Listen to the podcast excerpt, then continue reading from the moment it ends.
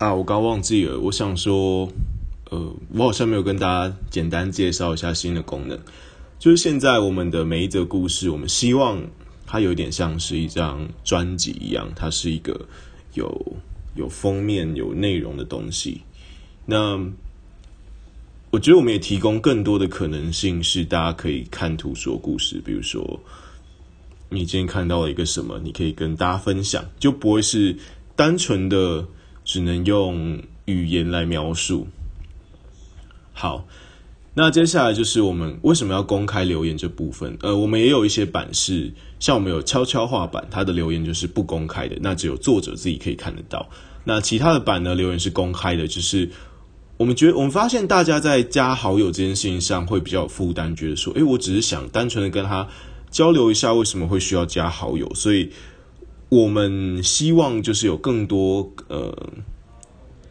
公开的互动，那是可以在，就是我们提供的这种可能性。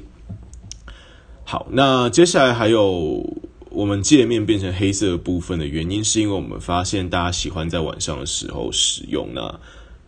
呃，就希望大家可以多保护眼睛啦。对，毕竟，呃，现代人看就是三 C 产品的时间就是非常的长。那最后，最后，呃，最重要的一点就是那个我们的收听收听次数。那这部分，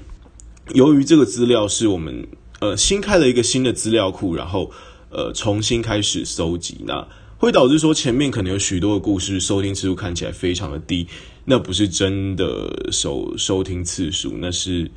呃那是前两天才开始被搜集的收听次数，所以就是希望大家在这件事情上不要感到太大的，就是我们希望呃借我的说明不要让大家感到太大的挫折感，就是希望。就是想跟大家说明一下，说我们没有去造假这个数字，那个数字就是，